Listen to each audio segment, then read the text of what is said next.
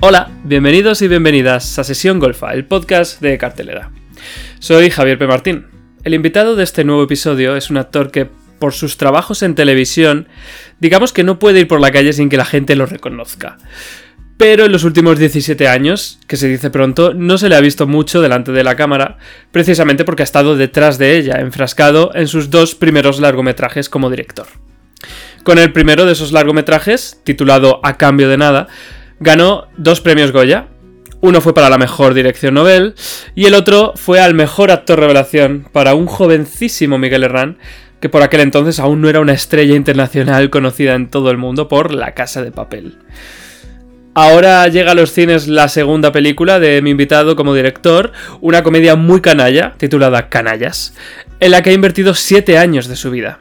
Daniel Guzmán, el invitado del que os hablo, se sienta en esta sesión golfa para hablar de su juventud como un bala perdida, su lucha con el perfeccionismo del que quiere huir, su negación a incorporarse a Aquí no hay quien viva hasta que leyó el guion del primer capítulo, claro, y su experiencia dirigiendo dos películas con repartos de actores no profesionales. La suya es una búsqueda comprometida con la verdad que lo ha llevado a quemarse hasta el punto de que no sabe si quiere seguir dirigiendo cine. De eso también hablamos en esta sesión golfa, que empieza ya.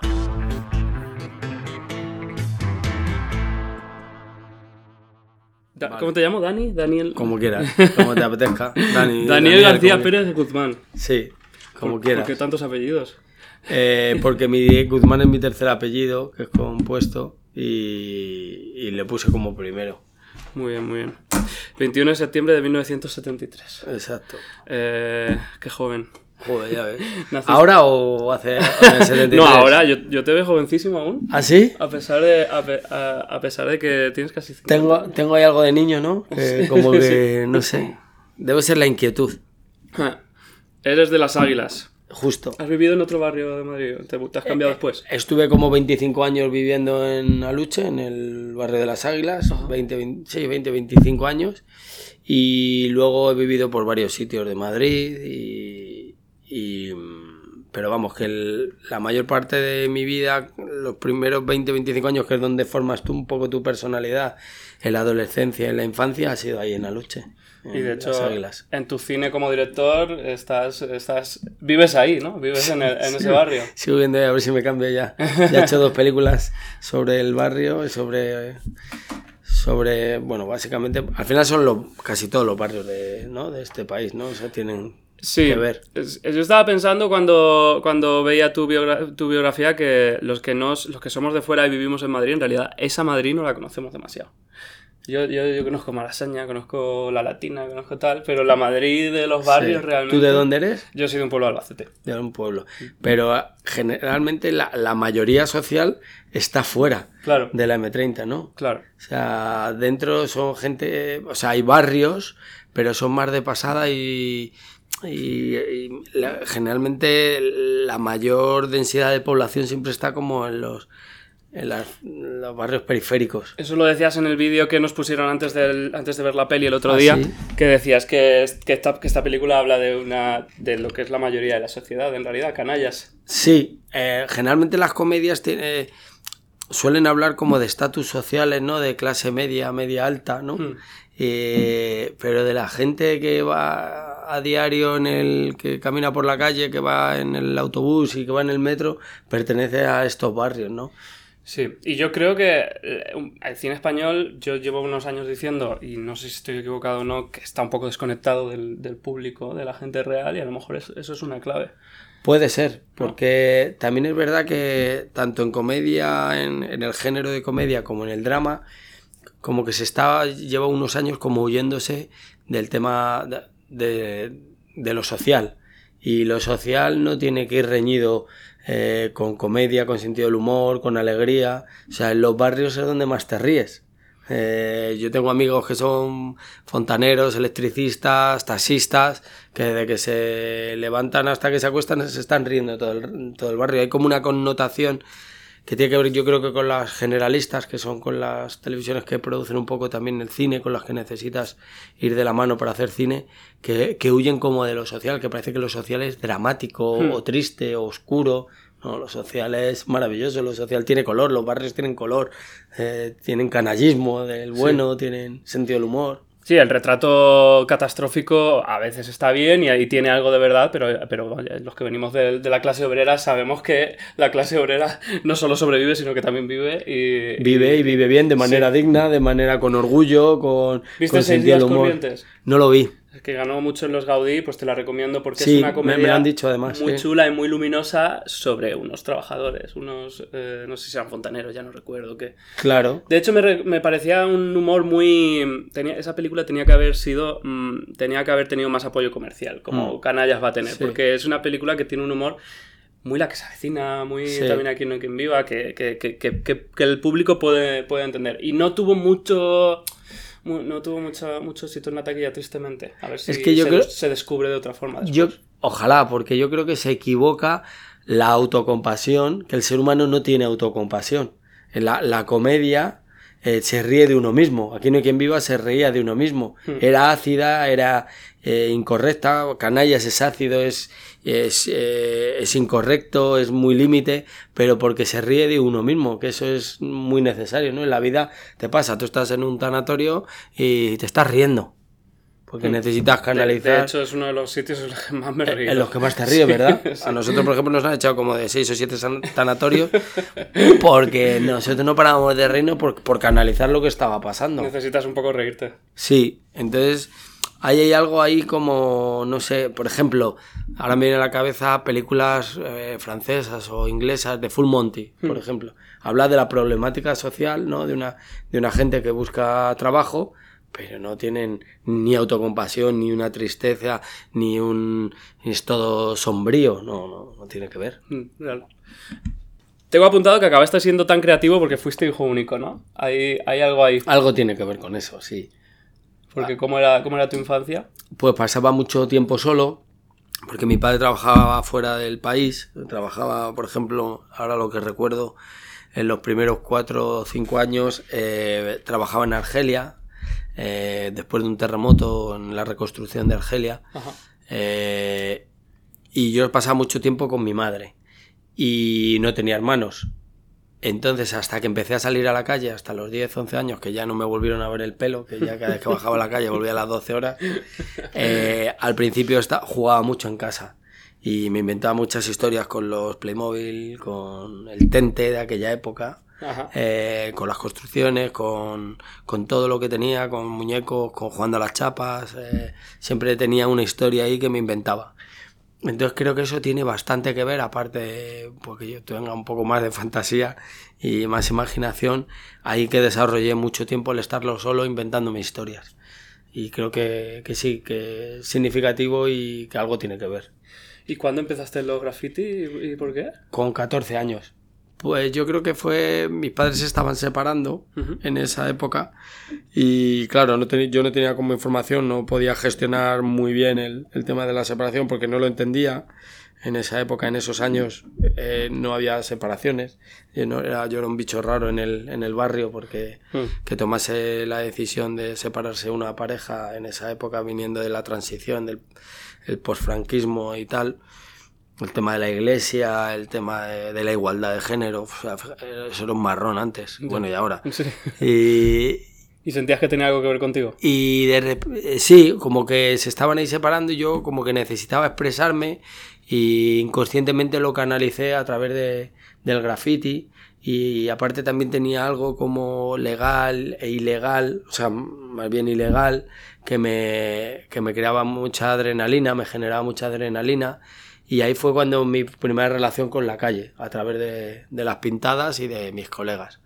Y me acuerdo de la- una de las épocas más bonitas de mi vida, más interesantes, eh, que era cuando pintaba. Yo salía por la tarde y los fines de semana, pues en vez de ir a discotecas y tal, pues me iba a pintar con mi música y con mis sprays y mis rotuladores y me iba a, a una aventura a ver qué iba a pasar, porque ahí ¿Y sigue habiendo pintadas de tifón por ahí? creo que queda alguna por ahí todavía, sí, creo que queda un par de ellas o tres. Eh, y hacías, hacías, hacías pintadas eh, contra la guerra del Golfo, o sea que Sí. te volviste muy eh, mm, comprometido. E intentaba que fuera la, la, la, la grafía, o sea, fuera como un pretexto para contar historias o para contar o algo de crítica social o para cuestionar eh, algunas, algunos aspectos de ese momento de mi vida que me inquietaban, como era la guerra, como, eh, bueno, alguna serie de, de, circunstancias que estábamos viviendo y me apetecía, pues, a través de la, del graffiti contar otras cosas.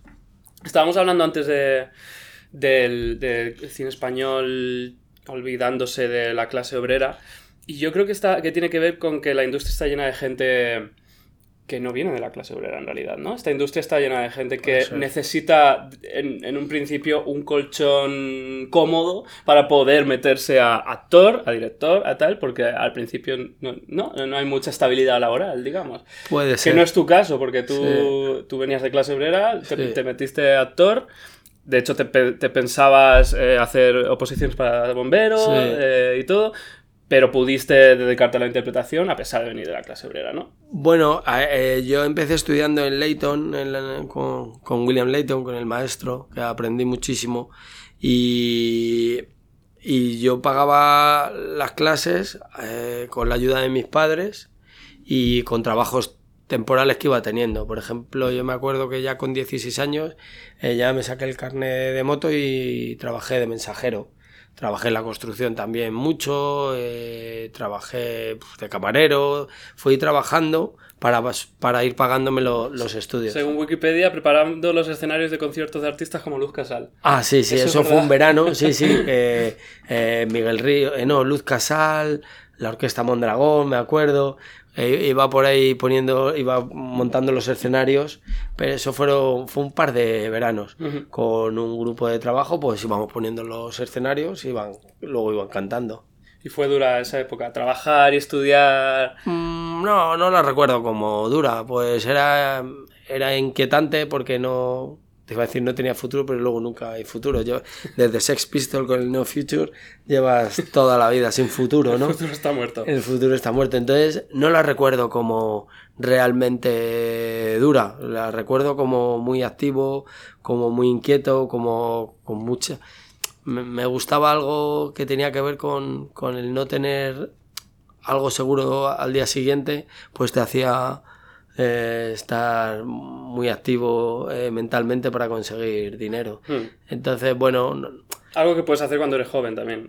Sí, bueno, y que deberíamos seguir haciendo, porque el momento en el que lo tenemos todo, en este bienestar social que nos han vendido, que no tenemos nada, pero creemos que tenemos todo porque podemos ir ahí al supermercado y, y con 10 euros comprar tal, pero al final te das cuenta que curras 10 horas o 12 horas por 1000 euros y, lo que te quita los mil euros es o intentar vivir en una habitación o intentar comer o tampoco te da para mucho más. Hmm. Entonces, bueno, en esa inquietud, a mí cuando era eh, pequeño, pues ahí me busqué la vida y, yo creo que fui feliz. Yo siento que fui muy feliz, la verdad. Y siento que me dio muchas experiencias y muchas vivencias para contar historias ahora, que eso es maravilloso. Tú, trabajaste en la tele em, en, en, varias series exitosas cuando la tele, por ejemplo, creo que era Mario Verdura que dijo en una entrevista que con lo que trabajó en Canguros ella podría no trabajar más en el resto de su vida. Tú estás en la misma situación, supongo, ¿no? Eh, yo es que hice como varias series, hice al final me hice cinco o seis series. Menudo mi padre era. Eh. empecé con Menudo es mi padre, luego hice Policías, Policías, luego hice London Street, que esa no solo hicimos una temporada, luego hice Aquí no hay quien viva eh, después hice La familia Mata. Eh, yo fui enganchando varias series. ¿Y tú puedes no trabajar? Yo no, no, no, no, no puedo no trabajar. ¿No? a ver, luego yo tuve la suerte de que, a ver, yo solo hacía como tres temporadas, porque yo enseguida, cuando ya consigo un resultado, si veo que me voy a acomodar, me agobio hmm. y me tengo que ir a otra cosa. Yo me iba de, a lo mejor de aquí no hay quien viva para para hacer a cambio de nada y estuve 10 años ah, intentando levantarla y escribiendo y tal. Luego me fui de la familia Mata pues eh, para, no me fui de, no me fui de aquí no hay quien viva para hacer teatro y luego de la familia de, de, la familia Mata me fue para hacer me fui para hacer a cambio de nada. Eh, son épocas antiguamente en las que a lo mejor hacías dos, tres, tres temporadas y te y podías vivir un año o dos años de, Ya. de lo, eran épocas que el que ganaba dinero, los protas ganaban mucho dinero. Eh, ahora luego ya cambiaron, ¿no? Luego, como el crack del 2008, pues igual en los sueldos. Hmm. Pero yo, a ver, yo con las series que hice solo estaba dos, tres temporadas. No me daba la gente, a lo mejor la gente que estuvo 10 temporadas Ya. cobrando unos sueldazos, pues sí podías estar una temporada sin, sin trabajar. Em, estaba, estaba repasando tus papeles como actor de, de aquellos años, eh, Sí. con películas como, como Éxtasis, Es Suerte, Cuando todo está en orden, e incluso en Policías hacías de un policía que había sido delincuente y estaba pensando que estabas un poco encasillado como el joven delincuente, ¿no? Al principio. Eso parece. Sí, en esta sí, en suerte también, cuando todo esté en orden también. Bueno, eh, policías, un chaval que había sacado las oposiciones pero venía de la calle, venía del otro lado, Hmm. poco en el mismo lado, un lado que otro, estaban ahí. Eh, bueno, debe ser que tengo algo que, que transmito de, de la calle o de, que eso hace como más cercanos este tipo de personajes, ¿no? Sí, de repente hacía pues hacer Severo Ochoa o hacer Mía Sara o hacer, bueno, no, menudo en mi padre, fíjate, era un tipo que estaba estudiando Era- era buenín, ¿no? Era un buenín con tus gafitas, que estudiaba abogacía y como el hijo model, eh, modélico. Es, fíjate, esa fue la, pri- la primera serie que me dio un papel totalmente diferente a lo que yo transmitía o de donde yo venía. ¿Qué tal era el Fari? Joder, maravilloso, yo me reía con él muchísimo, tío. O sea, yo tengo muy buenos recuerdos de él. Yo me acuerdo que entre secuencia y secuencia que no trabajábamos, por ejemplo, imagínate, estábamos 12, 14 horas en el estudio, o sea, en el plato. Pues a lo mejor había una secuencia entre la primera y la cuarta que nosotros no estábamos porque rodaban otros compañeros. Y nosotros me acuerdo que nos salíamos al descampado enfrente del polígono donde estaba el plató a jugar a las canicas, él y yo. Nos jugábamos ahí dinero jugando a las canicas, era la hostia, tío. Era un personaje. Eh, en 2004 ganaste el Goya como director de corto, de cortometraje por Sueños. Mm. Eh, ¿Te dio eso eh, ganas de dirigir, aunque tardarías aún no sé cuántos, si trece- Diez. 10 años en, Después. en- en hacer una película? Sí, justo. Eh, ahí, ahí pensaste, voy a dirigir cine. Sí, sí, sí, sí, sí. Eso fue mi primer punto de apoyo. eh, quizá ese trampolín que me dio la seguridad y, y las ganas y la inquietud por contar historias. Eh, yo llevaba mucho tiempo quer- queriendo escribir, pero eh, tenía como mucho pudor y mucho complejo por el exceso de respeto hacia la figura del guionista y a la hora de escribir pues nunca me ponía. Yo decía, joder, pero ¿cómo voy a, ¿Qué voy a contar yo? qué voy a contar yo? ¿Cómo lo voy a contar? ¿Va a ser interesante? Yo no me he preparado, no me he formado. Y un día eh, empecé, igual que a cambio de nada, lo escribí en cinco años. eh, y Joaquín González, el, el prota de mi peli, que es canalla, lo habré escrito en, en cuatro. Sueño lo escribí en una noche. O sea, Es una cosa, como no hay fórmulas, de repente hay historias que das con ellas desde el principio y te sale la primera y luego versionas y dices, no, hay que versionar, funciona. Como hay otras que te cuesta muchísimo más. Y me acuerdo que Sueños, lo que empecé a las 12 de la noche a escribirlo y a las 6 de la mañana acabé. Y la persona con la que estaba le dije, mira, léete esto. Eran 10 minutos, 10 páginas. Digo, esto funciona. Esto necesito contarlo. Esto, esto va a funcionar. Y a partir de ahí me di cuenta que hay que hacer. Que uno no tiene que buscar siempre la obra perfecta, eh, tiene, no tiene que poner ahí el punto de excelencia tan sumamente alto. Lo que hay es que hacer. Y de hecho yo animo a todo el mundo a hacer, a escribir. De- pero de todos modos, tú en entrevistas sobre A Cambio de Nada o sobre Canalla sí que has hablado de tu perfeccionismo, ¿no? Sobre... sigues, sigues teniendo ese, Eso ese me... problema, ¿no? Joder, tengo un problemón con eso. Eso me va a acompañar toda la vida, me persigue. O sea, ya creo que hasta lugares ahí sospechados. ¿Y en qué se nota? ¿En qué... mm, En qué, en, en qué- mm, dame un ejemplo de algo que dices, joder, ahí fui un pesado y podría haber tirado para adelante en vez de... Pues en a cambio de nada y en canallas. He sido un pesado, por eso una cosa me ha llevado 10 años y la otra 7. Yo creo que ahora tengo que limitar más los tiempos. Y además la, hay que buscar la excelencia y está muy bien la, la rigurosidad, el rigor y la disciplina y, y la necesidad de contar una cosa concreta de una manera concreta, pero hay que liberar también. Hmm. Creo que el, el perfeccionismo es fascismo. O sea, hay algo ahí como que Ya. como que te la vida va por otros lugares, hay otros puntos de vista, hay otras maneras de hacer historia, o sea, de hacer historia, de hacer eh, de hacer arte o de contar historias o incluso de hacer política. Hay muchos puntos de vista, hay muchas maneras de contarlo. Y es una ficción el, el perfeccionismo en realidad. O sea, aunque Sí. tú creas que está perfecto, en realidad algo. mm, O sea, es tan Y subjetivo. apa- aparte que nunca va a estar perfecto, primero que es subjetivo y luego que tu estado emocional y tu estado personal de cada momento te haría cambiar la historia. Seguramente a cambio de nada no es lo mismo dentro de 10 años si me pongo a escribirla o dentro de 3 que hace 10 años y canallas es lo mismo.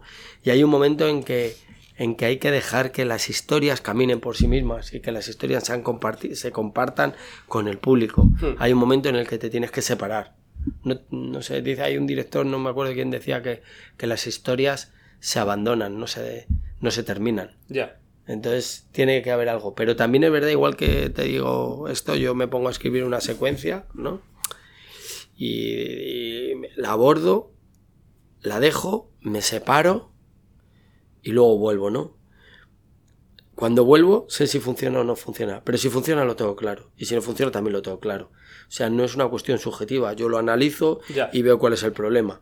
Pues eh, yo que sé, que no tiene conflicto, o que el conflicto, el conflicto está diluido, o que de repente uno de los personajes está anticipando una serie de cosas. Y también te digo que cuando yo sé que una secuencia funciona, para mí, desde mi punto de vista, funciona. Entonces, es hasta que llegas a eso. Em, vamos a hablar un poco de Aquí no hay quien viva, que, que como hablábamos antes, yo Sí. escribí el artículo Sí. sobre, sobre, el, sobre el rodaje Sí. de la serie y tal, y tú no pudiste participar en su momento. Mm. Eh, ¿Cómo viviste tú la locura de, de esa serie? Esa, esa máquina que no podía parar, que estabais todos metidos eh, en unos rodajes mm, loquísimos que duraban todo el día, que os teníais que aprender las líneas. Eh, ¿cómo, cómo, cómo- Pero eso fue, eso fue al final. ¿Sí? Yo la primera temporada y la segunda temporada, yo creo que estuve 32 capítulos o 36. Yo creo que estuve tres temporadas. Sí, sí. Es, el, tu último capítulo, el otro día lo estaba mirando, era, Sí. era el último de la tercera temporada. Era el la último de la tercera, justo. Yo la, la primera y la segunda... No, el final de la cuarta, perdón. El final de la Eran cuarta. cinco temporadas. Vale, pues yo entre la tercera y la cuarta, yo creo que ya me tuve que ir porque quería hacer. Eh, ya empezaba con a cambio de nada. Eh, ya, te- ya quería escribir. ¿Eso qué año fue? Eh, 2000, 2005 sería. 2000. 2005. Yo ya, acababa- yo ya acababa. Ah, justo. Yo en la última temporada estaba ya con sueños. Ujú. Ya en el 2003 El do- fue Sueños, 2004 2004 ganaste el Goya. eh, gané el Goya, exactamente, ahí fue. Yo ya en- tenía la inquietud por escribir y tenía la inquietud por dirigir. Y luego el proceso de trabajo se fue cambiando porque Antena 3 iba demandando más capítulos, porque mm, yo al principio no iba a hacer la serie, pues yo quería escribir la película.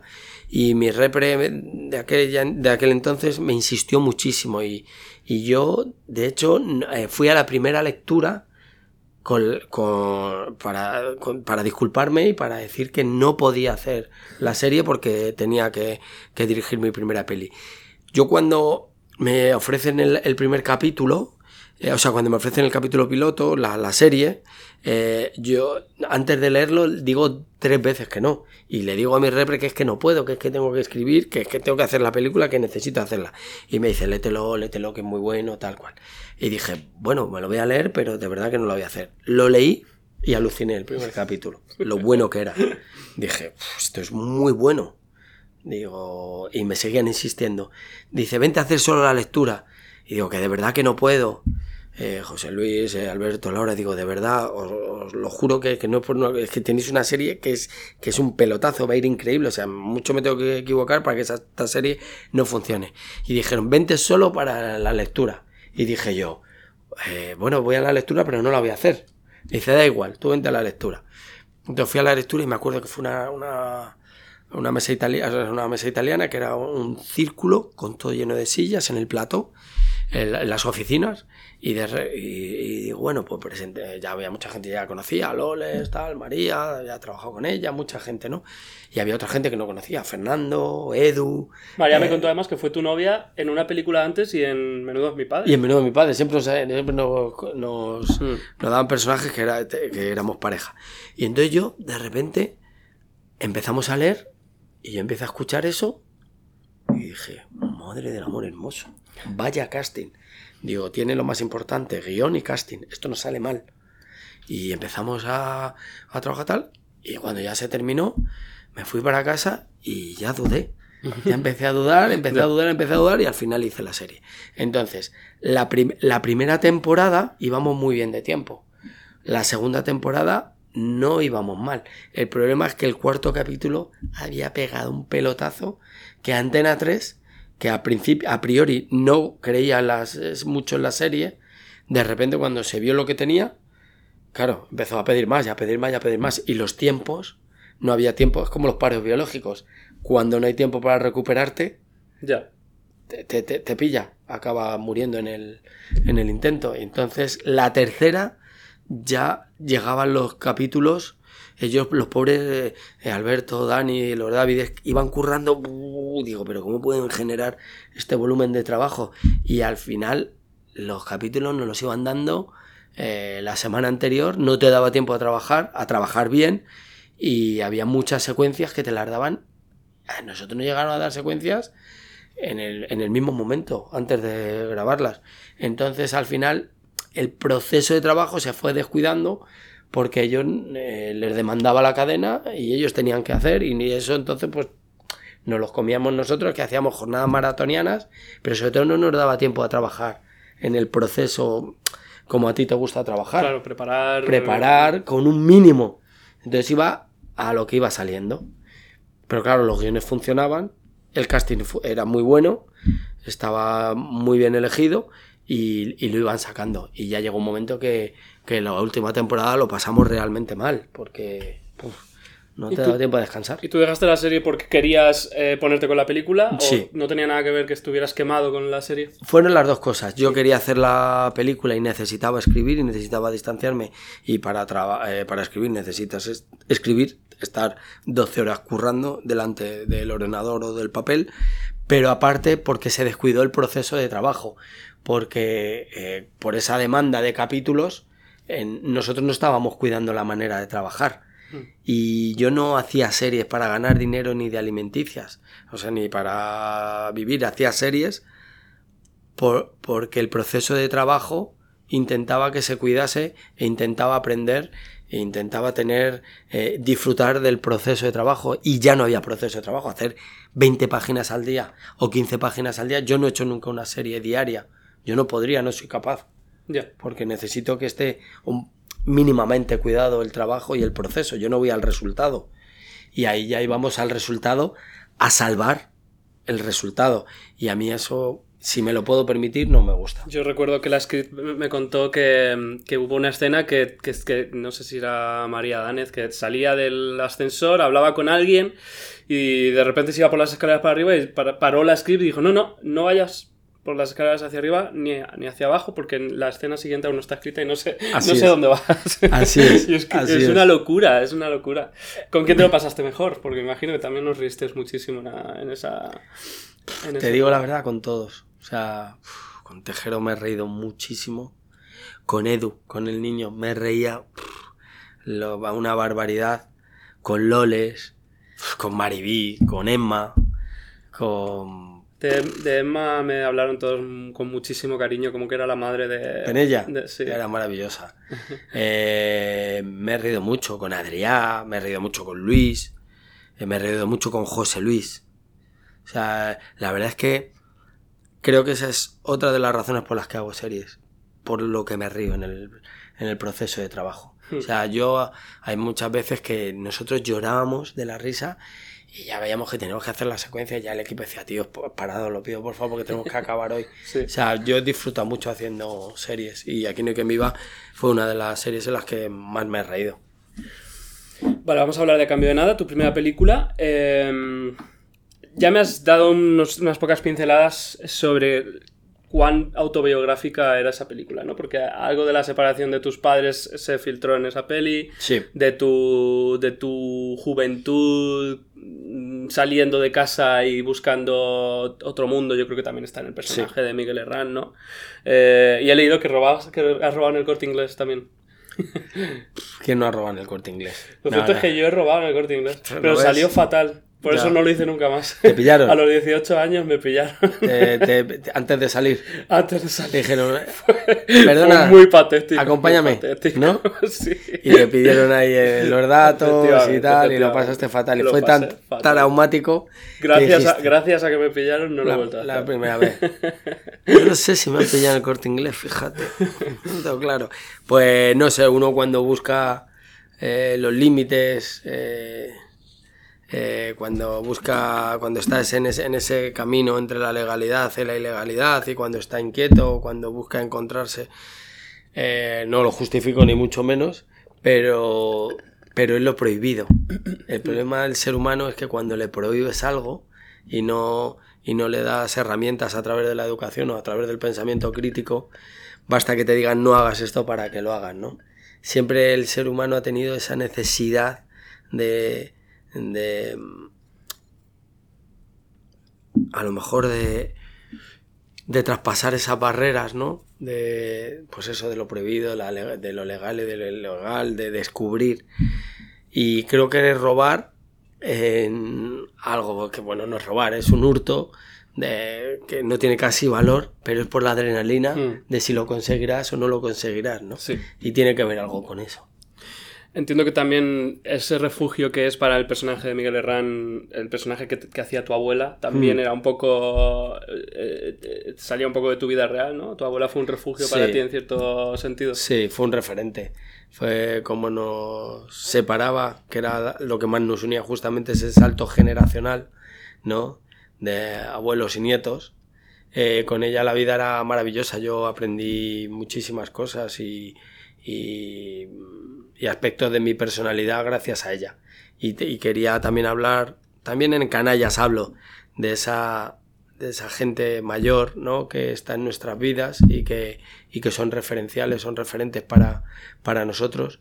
Y también es un homenaje a ahora como está la vida, ¿no? que todo el mercado laboral a partir de los 50 años ya no tiene nada que hacer en la vida. ¿no? Y, y yo en todos mis equipos, tanto artístico como técnico, tengo un 40% o un 30% de personas a partir de 60, 70 años, porque creo que, que mejoran, que te dan una experiencia y que te dan otra manera de trabajar en el rodaje.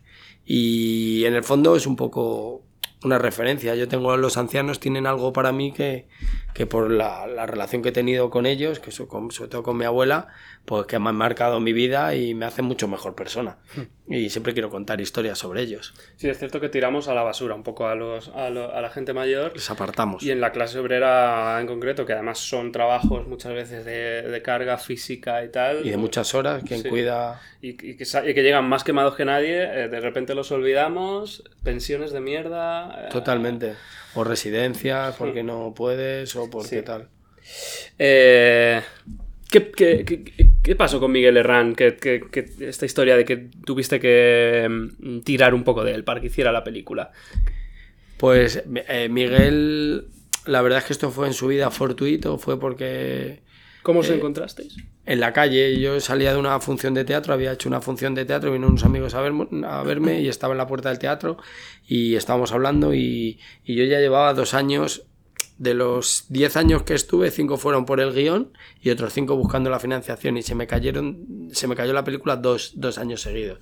Solo podía rodar en verano y se me iba cayendo. Entonces, eh, como se iba cayendo por financiación, eh, los actores eh, se iban haciendo grandes. Si yo cogía a un chaval de 14 años, ya con 16 ya no me valía, o con 15. Entonces, yo busqué muchísimos chavales para hacer los protagonistas, para hacer Darío y Luismi, el personaje de Miguel Herrán y de Antonio Bachiller, y había, había visto como mil y pico actores. Es verdad que en el personaje de Darío me costaba muchísimo encontrarlo porque me buscaba a mí, y entonces no existía. Yo lo que buscaba no era yo. Hasta que me di cuenta de eso, me tiré dos años buscando. A ese Dani de 16 años, de 14, 16 años que, que no existía porque era yo. Entonces, hasta que mm, me permití que, que, ya no podía encontrarle, que tenía que encontrar a otra persona para hacer de mí, a Luis me, me costó muchísimo menos, pero al, personaje de Darío me costó mogollón. Y yo ya había hecho dos años casting, mil y pico chavales, por todos los institutos de, de Madrid, de, de, otras ciudades, por los colegios, por centro de menores, por, por, la calle, era como buscar la aguja en un pajar. Porque buscabas expresamente que no fueran actores. Sí. ¿Por qué? Bueno, porque tienen, a ver, tienen mucho más trabajo de dirección actoral con ellos, pero tienen una verdad, tienen una, eh, están alejados de imposturas y de y, y, de parte de vicios que te va creando eh, si empiezas muy joven, eh, porque no te da tiempo a formarte y vas cogiendo recursos que al final te llevan a lugares comunes que, tú lo ves en pantalla y no te lo crees, no te lo terminas de creer, porque tiene algo de impostura. Entonces yo quería que fueran gente de la calle, que tuvieran algo de verdad, algo de, ingenuidad, de nobleza y, y, que transmitieran esa credibilidad y esa veracidad de lo que yo quería contar, esa manera que tengo de contar historias, que necesito que sean muy creíbles eh, pues sobre todo me las tengo que creer yo, pues si no me las creo yo, creo que no se las va a creer el público.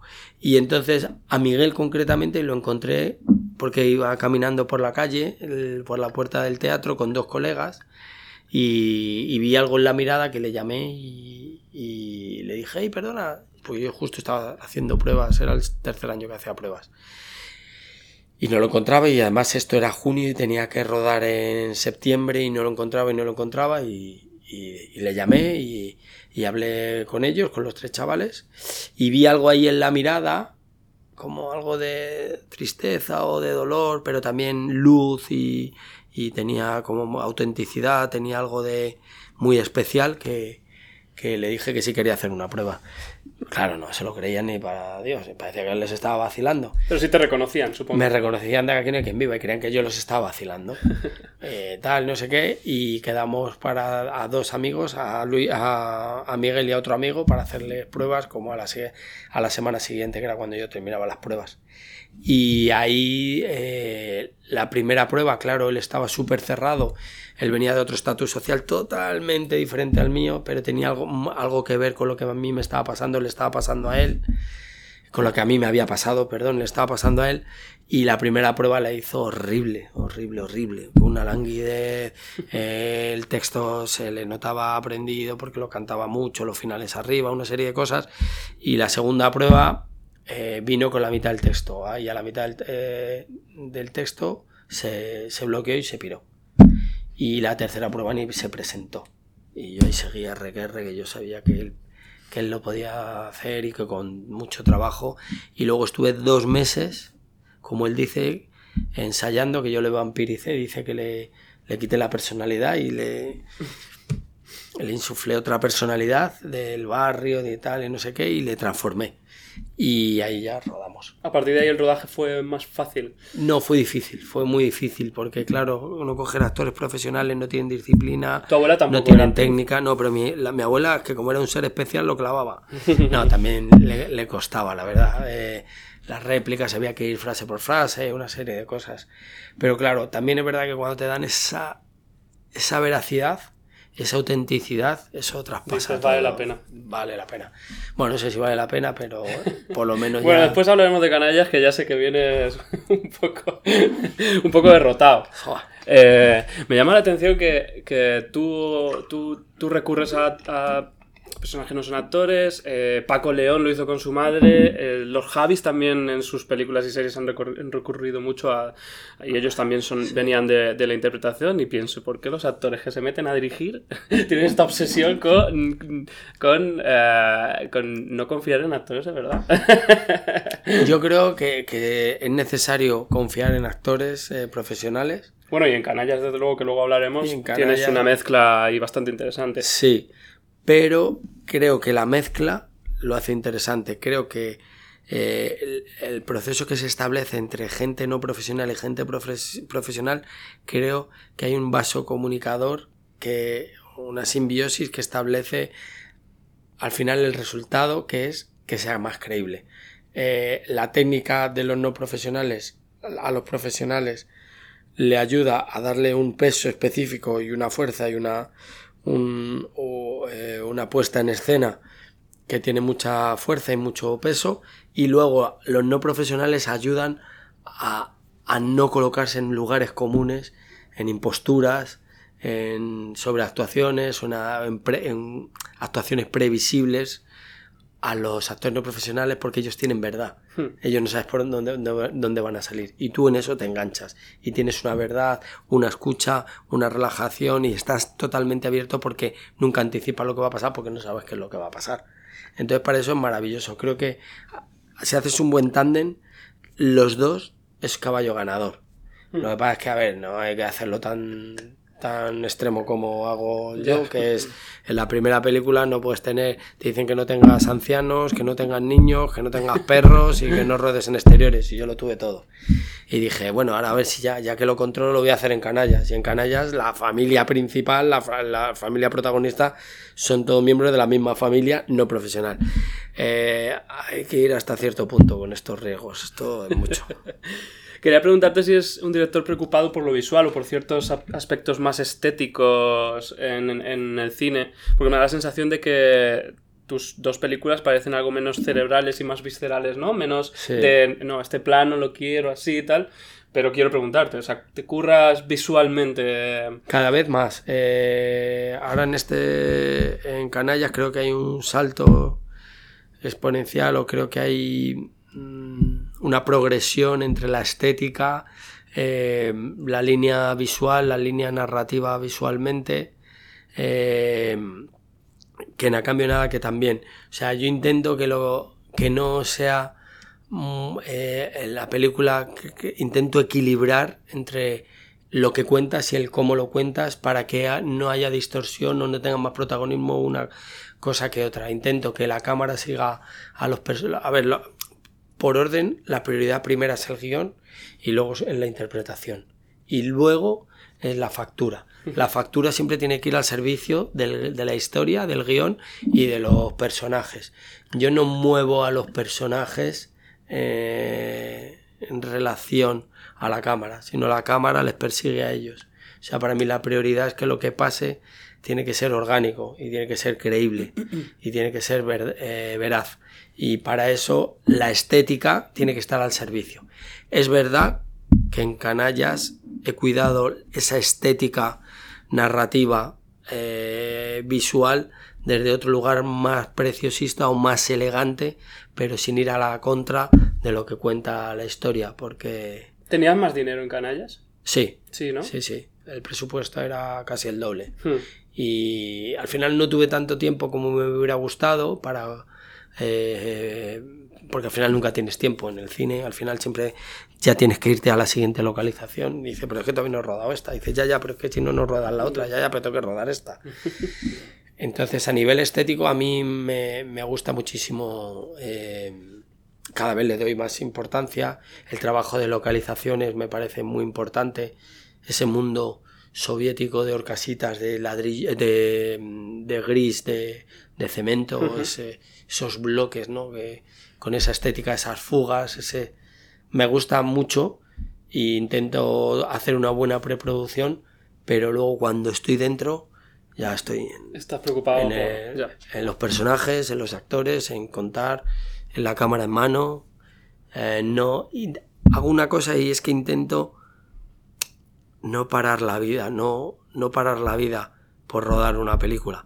Intento que la película sea parte de la vida. Intento no intervenir demasiado que separe la, la vida. O sea, intento que nosotros, la película, lleguemos a esa vida y esa vida continúe, ¿no? no intento no parar el tráfico, no parar el mundo, sino que intento que nosotros seamos parte de esa vida para que luego y captar la realidad. captes esa realidad y no construirla no construirla exactamente no intervenir ¿qué quiso hacer la industria contigo después de cambio de nada como director? ¿qué te ofrecían? Eh, bueno por lo menos me ofrecieron confianza y me dieron otra oportunidad que ya no está no está mal no yo siempre pienso que la película que hago es la última y, y que no va a haber otra y esa es una manera de implicarme al mil por mil porque es verdad, porque la vida es así, porque puede que mañana ya no haya día, ¿no? Entonces la vida es un, es un paralelismo de, del cine y el cine es un paralelismo de, de la vida. Entonces, por lo menos me dieron confianza, mm, me dieron cariño, que eso es muy importante, eh, y, y en cierta manera respeto por una historia que había contado y me y, y en cierta manera me abrieron las puertas a la siguiente película a contar otra historia. A nivel de financiación, esto, si no hubiera sido por Movistar, no hubiera sido por el IKA, si no hubiera sido por Universal, por mis socios, el Cines Colectivo nunca hubiera podido levantar esta película. Y me dieron confianza y me dieron una oportunidad para contar otra historia. Hmm. ¿Lo intentaste con otras teles que no fueran Movistar? Sí, sí, sí. ¿Y sí, qué te decían? Bueno, pues que tenía algo social que eh, y- o algo que no estaba encorsetado, algo que, que no se acercaba a un cine de comedia fórmula o, o más convencional, eh, que tenía mucho riesgo esta película. Y yo decía, pero si, si lo social es lo que más comedia tiene en el mundo, si es lo que más color tiene en el mundo, Hmm. si el orgullo de salir adelante y la necesidad de salir adelante es la, es la hostia. Tiene una energía y una alegría que no te imaginas. Pero bueno, como ah, este, había esa línea editorial de, de que, había, que había un tipo de... que espero que eso se vaya cambiando porque para eso los ingleses, los franceses, incluso los americanos lo hacen muy bien. eh, no, no daban oportunidad a otro tipo de cine. Esta peli, Canallas, es muy loca, Canallas es muy disparatada, bebe de, de una estructura narrativa convencional, pero las situaciones son muy punkis y los personajes, de lo auténtico que son y lo diferente que son, a mí cada vez los veo más universales. Pero, pero fue Movistar quien, quien apostó por un elemento diferenciador como esta película y me parece maravilloso, ¿no? Porque al final ahora mismo, fíjate, todas las plataformas, como que todas las películas son un poco correctas, un poco Hmm. no iguales, pero más o menos saben lo que va a pasar. Y eso hace que tengan mucho catálogo, pero que tarden menos en ir al cine. Porque hasta que encuentras la que quieres, tardas una hora y media. Y dices, joder, había ido al cine, había visto una visto película alguna". en pantalla grande con un sonido de la hostia, me había transformado la película porque no se puede parar, porque no me hablan, porque no tengo el móvil encendido, porque no estoy con el ordenador con otras mi- mil movidas, y salgo de la película diciendo, hostia puta, esto me ha cambiado el punto de vista. De hecho, me consta que mucha gente se pone principios de películas durante tres horas, mm, diez minutos, diez minutos, diez minutos, y va cambiando. Puede Y tío, quédate con una. Es verdad. Eso es, ese es el estado del bienestar, ¿no? Que puedes coger todo lo que quieras. Hmm. Tienes mil películas por 60 euros y no sabes cuál elegir luego. Y acabas no viendo Y ninguna. acabas no viendo ninguna, tío. Eh, Canallas es difícil de explicar para quien esté escuchando el podcast y no, y no lo haya visto. Tiene en su centro a un personaje, Joaquín, que es un, un pícaro, un canalla, un hombre que vive una vida de ficción, digamos, engañando, a, engañando y estafando. y está basado en un amigo tuyo, Joaquín. ¿Cuánto, cuánto hay de real en, el- en este Joaquín de la película? Buena pregunta. Eh, él dirá que hay muy poco. Yo diré que hay un poquito. Y mucha gente dirá que hay. Mis colegas, Luismi auténtico, dirán que hay mucho de Joaquín, hay mucho mí- mío de Brujo y Brujo de mí, y hay mucho de Luismi, del personaje de Luis Tosar. Y creo que hay mucho de Esther, y mucho de Poppy, y mucho de tal. Pero es una ficción. Está construido un elemento dramático para que te enganche del principio al final, que no sepas quién engaña, que no sepas quién va a llevarse al final el botín y quién, y quién está estafando a quién. Yo lo único que te puedo decir es, tú que la has visto, la primera secuencia de la película, la de Miguel Herrán con Sí. nosotros La- de la que jóvenes Miguel Herrán hace de tu de- personaje. de, de mi joven. personaje, Darío de personaje de Luis y Gerard del personaje de Joaquín. Yo te digo que eso es real. Eso pasó. Eso pasó. ¿Tú quién eras? Yo soy brujo, Joaquín es Joaquín y el coche era de quien era y Luismi es Luismi. Entonces, eso que de repente tú lo ves y dices, venga, venga, coño, esto no puede ser verdad. Eso es verdad.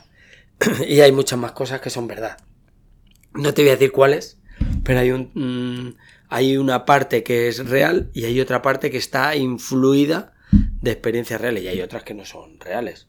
O sea, Joaquín no quiere quitar a, no quiere que su hija deje de estudiar para hacer la campeona del mundo. Yo y yo ir a todas las televisiones y ser alguien importante. Eso es una crítica social hacia las redes, hacia la falta de, empatía a través de las redes o, o, o esa frustración de los padres a que sus hijos sean futbolistas o lo que ellos no han sido.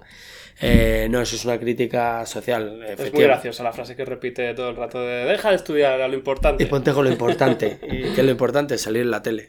Y le dice, ¿tú me ves a mí? Yo no he estudiado, yo tengo cinco empresas y soy alguien importante. Tú tienes que ser como yo, tú no estudies, si lo tienes todo en internet.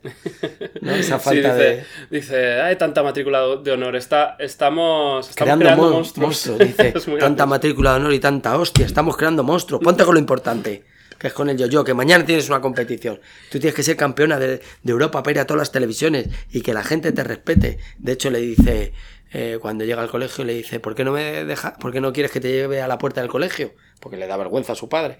Y le dice, no, prefiero caminar. Dice, mejor, está gorda. Así encontramos patrocinador. es verdad. Eh, aunque lo de padres y abuelos diciéndole a los, a los niños que están gordos, yo créeme que es verdad, que eso lo he vivido. Eh, fíjate que, dudé con la hija si era actriz profesional o no. Está muy bien ella. Joder, está increíble. Hmm. Está impresionante. De hecho, todo el mundo le dice que se dedique a esto. Hmm.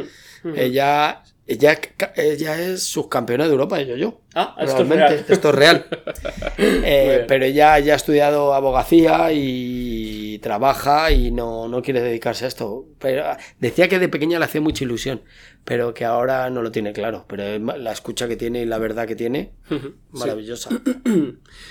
Em, ¿por, qué estás, ¿Por qué te vi tan derrotado en este vídeo hablando de esta película?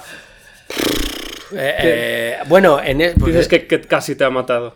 Eh, porque tú viste en un vídeo que yo pasé, ¿no? Bueno, el vídeo que grabaste porque habías pillado el COVID. No, porque había pillado COVID. Porque tenía COVID en, ese momento. justo después, a los dos días. Es que he oído que en el Festival de Málaga un brote. Hubo un brote y lo cogió muchísimo. Yo el, el martes di, di positivo.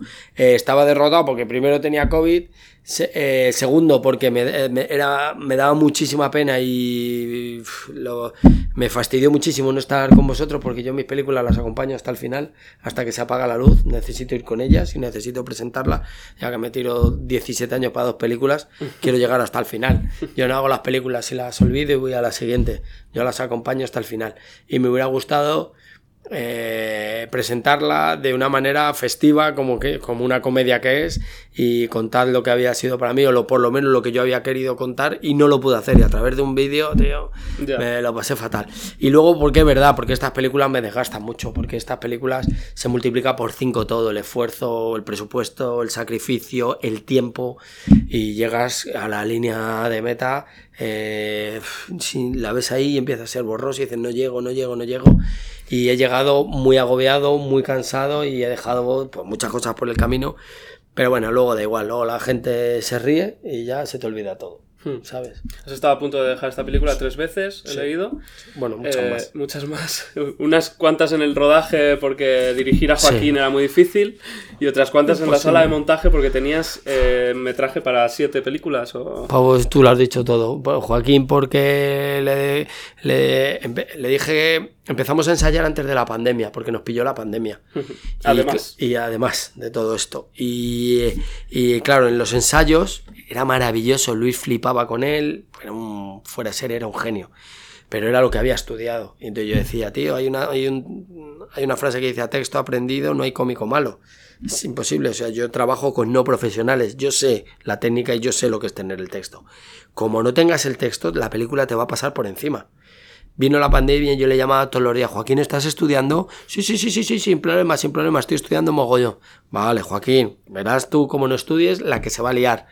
Eh, estás estudiando, estás estudiando, y él estudiaba lo que es leer, pero no se sabía ya texto y empezábamos a hacer la secuencia. Entonces, cuando tienes a 60 equipos, dos cámaras, separa eh, todo, tío, y, tienes que condensar todo en, en, en, 30 segundos, la cabeza eh, te juega malas pasadas y tal.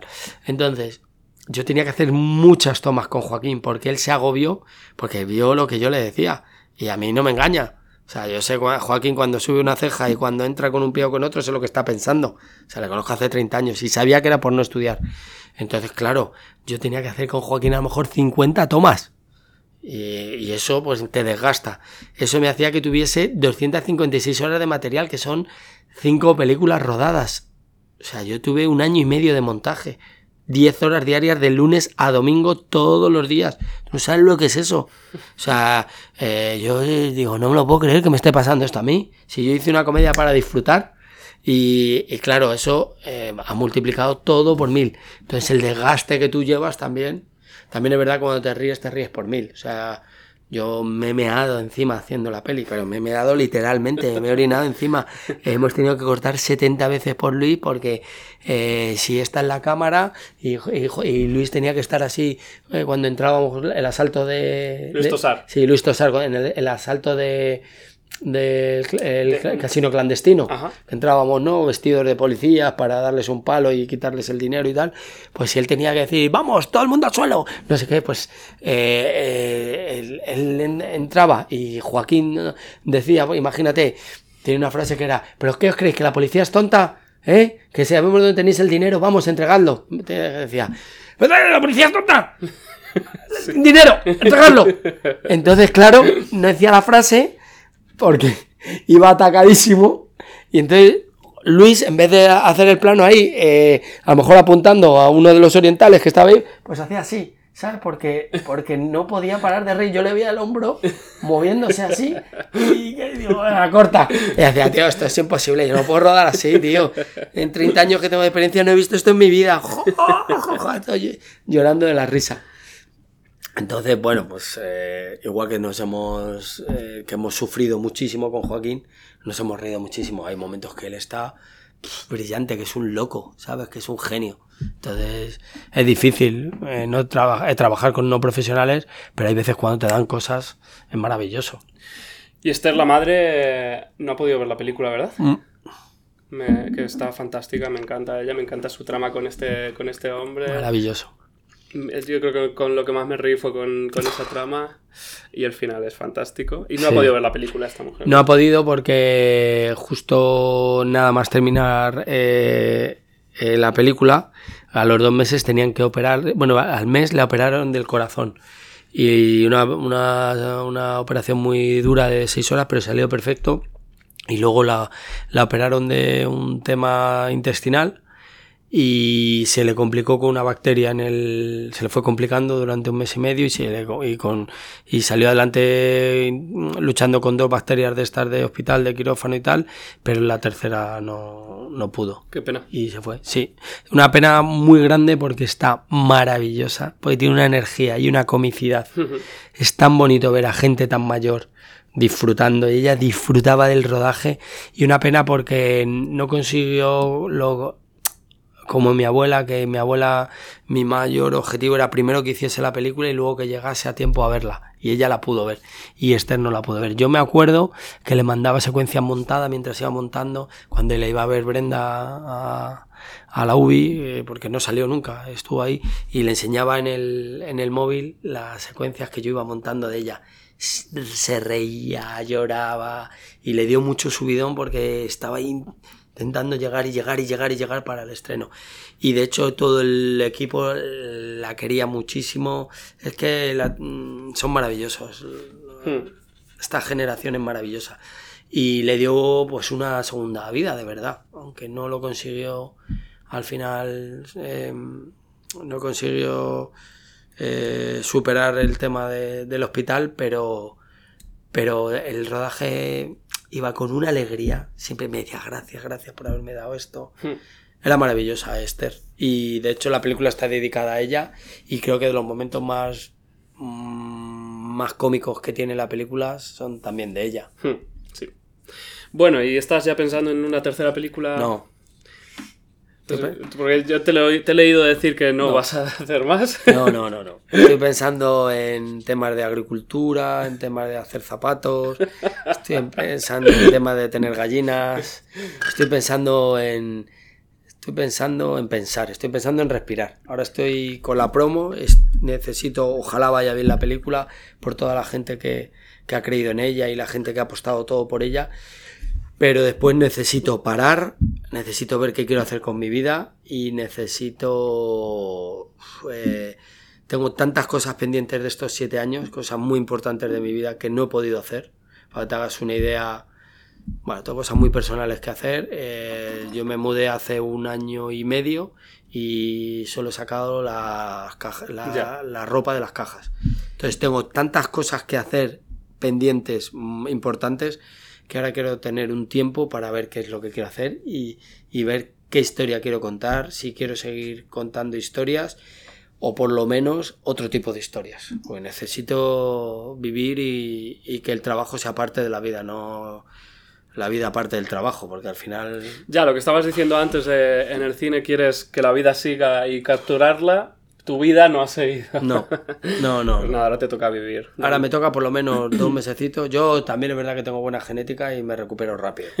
Entonces vamos a ver qué pasa con esto. Pero ahora necesito ver si quiero seguir contando historias, qué historias quiero contar y cómo quiero contarlas. Porque esto, esta búsqueda de la excelencia o de este perfeccionismo o de este resultado concreto, ahora es- me estoy cuestionando si merece la pena o no. Luego Ya. es verdad que, que vas al- a un pase, ves a la gente reírse a carcajadas y se te olvida. Pero ahora de momento quiero disfrutar. Ya veremos qué haces. A mí me da la sensación de que hay gente, y a lo mejor es tu caso, que mm, acaban haciendo lo que, lo que hacen a pesar de sí mismos. Y ya veremos si tú no llegas dentro de siete años con otra película que casi te ha dejado la vida con, con 20 actores eh, no, no, no profesionales. profesionales, ¿no? Sí, 80 animales, 20 actores no profesionales. Grabado en el mar. Todo noche, de los cuales de los 80, 75 son ancianos. Eh, Ya eh, veremos, ya veremos. Ya veremos qué pasa. Bueno, eh, que vaya la gente a ver canallas, que la disfruten y, y muchas gracias por venir. No, hombre, no, gracias a vosotros por invitarme. Está muy cómodo y muy a gusto. Y se echan de menos estas entrevistas donde puedes mirar a los ojos, donde puedes escuchar y donde no hablas con frases hechas y puedes desarrollar. Es verdad que te dan, ahora vosotros tenéis las 256 horas de material. Ah, no, esto sale, esto sale así, ¿eh? Que lo Ah, escuche, que lo escuche. El podcast. mm, Ah, ¿no montáis nada? ¿Qué va? Ah, pues perfecto, entonces perfecto. Un plano secuencia. Sí. bueno, muchas gracias. Gracias de verdad.